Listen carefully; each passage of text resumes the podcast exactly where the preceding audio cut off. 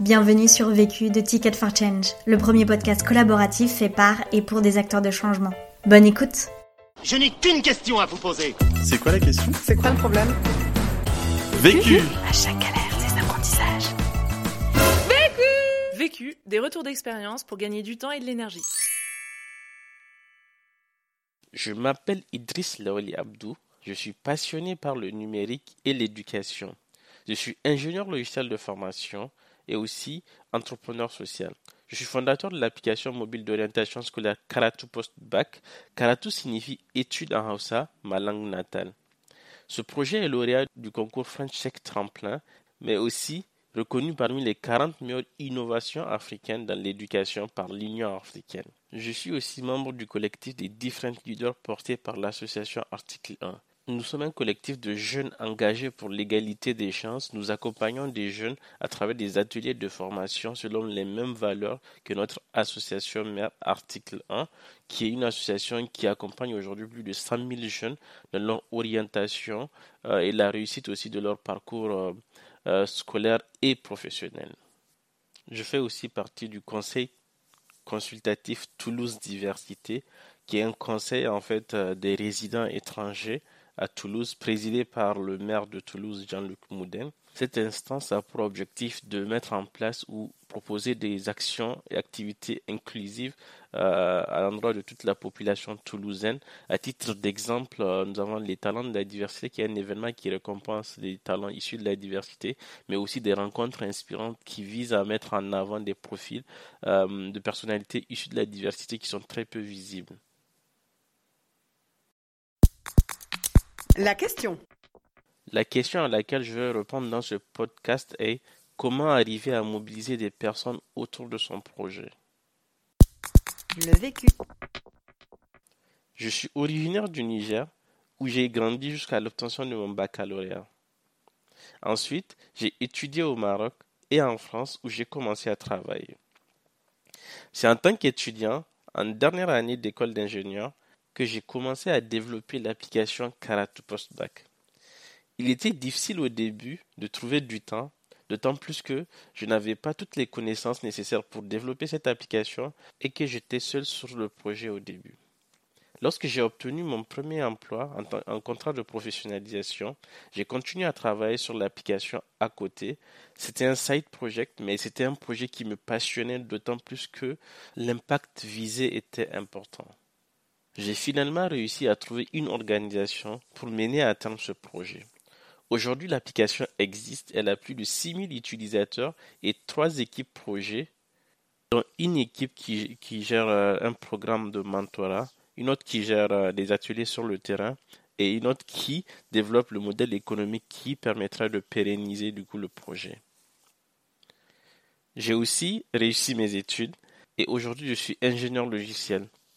Mon travail d'ingénieur en entreprise et en freelance ne m'ont jamais empêché de travailler sur mon application en parallèle. Premier apprentissage. Le premier apprentissage que j'en ai tiré est qu'il faut repousser ses limites et foncer.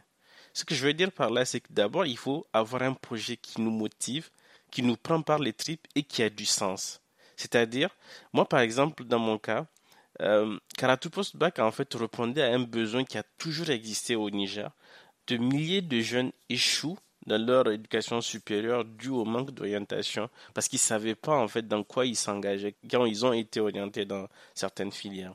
Mes parents l'ont vécu, je l'ai personnellement vécu avec mes camarades. Ensuite, il faut s'inspirer de ceux qui montrent que c'est possible. Moi, par exemple, quand je suis arrivé en France, j'ai été choqué de voir comment beaucoup de personnes s'engageaient euh, bénévolement pour aider d'autres jeunes à s'orienter. Je parle notamment de l'association Article 1.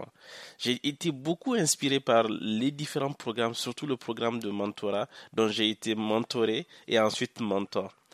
Mon engagement auprès d'Article 1 m'a permis de développer une passion pour l'éducation, notamment l'accompagnement des jeunes. J'ai ensuite voulu reproduire cela à ma manière en Afrique, en combinant deux passions du coup, qui étaient le numérique et euh, l'éducation, pour développer cette application mobile d'orientation scolaire. Ce qui est super important quand on est dans cette démarche, c'est de ne pas se limiter à ses compétences et à ses connaissances à ce moment-là À titre d'exemple, moi je savais que je voulais développer une application mobile parce que c'était ce qui était le plus adapté pour la cible que je visais qui était l'Afrique. Mais je ne savais en aucun cas à ce moment-là développer une application mobile. J'ai dû apprendre sur le tas et le plus important ici, c'est de définir, se définir des objectifs et ensuite réfléchir à comment est-ce qu'on peut atteindre ces objectifs-là. Quelle est la compétence dont on a besoin? Quel est euh, l'outil dont on a besoin à ce moment-là pour pouvoir atteindre cet objectif-là? Une autre chose qui est super importante, c'est de ne pas se limiter à son statut étudiant on peut faire tellement de choses quand on est étudiant. Et surtout, moi, ce qui m'a aidé, c'est que j'ai réussi à combiner mes études et mon projet. C'est-à-dire, j'ai tiré de ce que j'ai appris dans mes études certaines compétences qui m'ont permis, par exemple, de pouvoir savoir comment apprendre très rapidement une nouvelle technologie, mais surtout avancer beaucoup plus rapidement et gagner du temps. Donc, être euh, étudiant et avoir un projet entrepreneurial n'est pas du tout incompatible. Preuve, c'est qu'aujourd'hui, on a beaucoup de parcours d'étudiants entrepreneurs. Donc il faut saisir cette chance-là et pouvoir monter son projet et commencer très tôt. Et qui sait, on peut aller très loin en commençant très tôt. Deuxième apprentissage. Le deuxième apprentissage que j'en ai tiré est de savoir comment fédérer des personnes autour de mon projet. Pour ce faire, il faut se constituer une base. Et souvent, cette première base est constituée de notre premier cercle. Notre, premier cercle est souvent la famille, les amis, les personnes qui sont le plus proches de nous. Ma démarche à cet instant-là était d'abord de présenter le projet, les convaincre du coup de soutenir ce projet-là. Ça a été plutôt simple parce qu'en fait la plupart de ces gens-là ont vécu ou ont connu en tout cas la problématique ou le besoin que je suis en train de, solutionner. Au tout début, mon premier cercle constituait mon premier relais de communication. Ce cercle m'a beaucoup aidé, notamment en relayant mes publications, en parlant du projet autour d'eux et aussi en me mettant en contact avec des personnes qui étaient capables de pouvoir m'aider sur ce projet-là. La seconde étape pour moi était du coup de me créer une communauté. Et aujourd'hui, on le sait tous, la meilleure façon de le faire, c'est d'être présent sur les réseaux sociaux. J'ai donc créé une page Facebook. J'ai invité mon premier cercle à rejoindre la communauté et m'aider à développer cette communauté. Commencer à créer des contenus engageants présentant l'application, comment l'utiliser, mais surtout comment est-ce que la communauté pouvait s'engager et m'aider à développer ce projet-là. Une chose qui est très importante, il faut savoir transformer ses échecs ou ses faiblesses en force. Je m'explique. Beaucoup d'entrepreneurs qui portent des projets à impact social ou qui répondent à un besoin évident pensent qu'ils auront toujours le soutien dont ils ont besoin très rapidement quand ils présenteront leur projet. J'ai personnellement été euh, frustré, mais aussi découragé par mes premières interactions avec les personnes que je pensais pouvoir m'aider de façon évidente à monter ou développer ce projet-là. De façon plus concrète, quand j'ai lancé l'application Postpack, j'étais hyper enthousiaste à l'idée d'aller présenter cette solution aux autorités qui allait certainement m'aider à pouvoir toucher beaucoup plus de jeunes parce qu'elle répondait à un besoin qui était urgent. Mais rien ne s'est passé vraiment comme je l'avais prévu. Mon premier interlocuteur que j'avais rencontré m'a qualifié d'illégitime à porter mon projet parce que je n'étais qu'étudiant à cette, période-là. Qui m'a naturellement freiné, bloqué et, choqué. Et j'ai failli abandonner ce projet-là. Mais avec le recul, je me suis demandé la raison pour laquelle je faisais ce travail-là et aussi l'objectif que je voulais atteindre.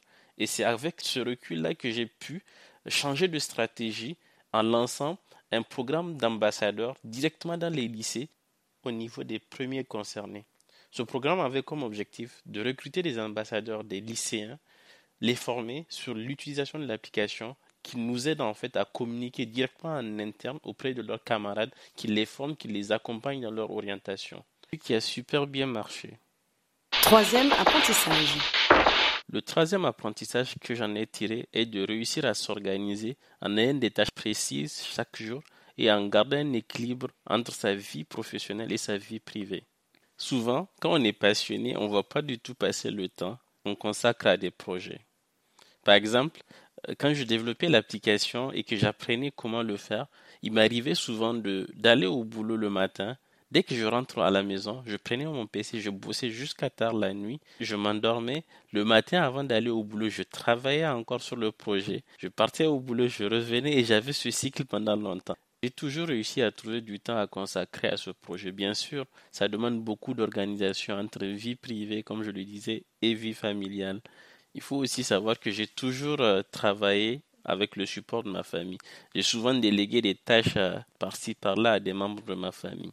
Et aussi, le plus important pour moi, c'est qu'il faut savoir aussi prioriser, mettre des priorités sur les différentes activités qu'on a, les tâches qu'on a.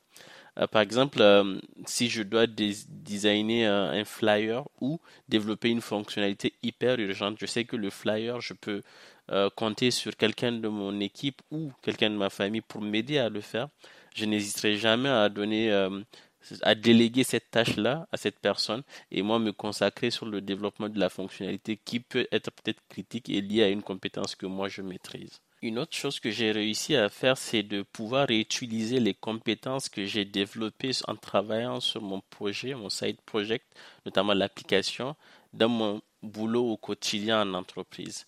Il y avait, euh, par exemple, euh, euh, un jour, on était, mon équipe, on était cinq ou six personnes à, à, discuter, à y réfléchir comment implémenter une fonctionnalité que j'avais déjà développée dans l'application tout seul.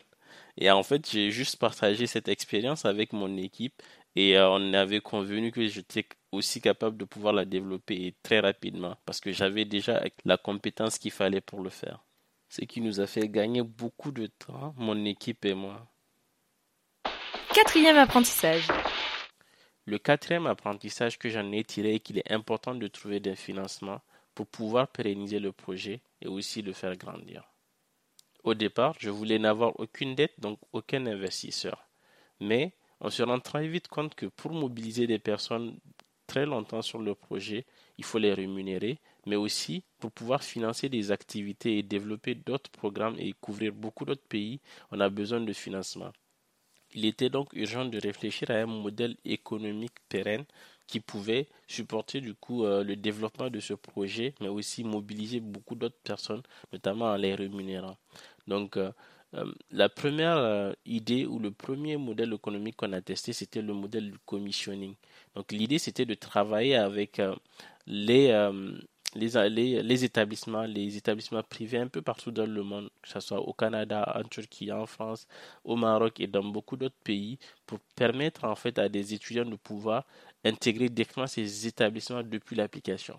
Donc ce qu'on voulait proposer en fait c'était un circuit complet qui partait de la découverte de la filière par l'étudiant de la découverte du système éducatif dans différents pays, de l'inspiration qu'ils pouvaient trouver de, par les exemples de parcours dans l'application, mais aussi pouvoir du coup s'inscrire dans des établissements, par exemple en France ou en Turquie, et ensuite pouvoir bénéficier aussi d'un programme d'intégration, donc qui était un programme d'accompagnement que nous proposons justement, et pour pouvoir rentabiliser toutes les différentes activités, mais aussi pérenniser le projet.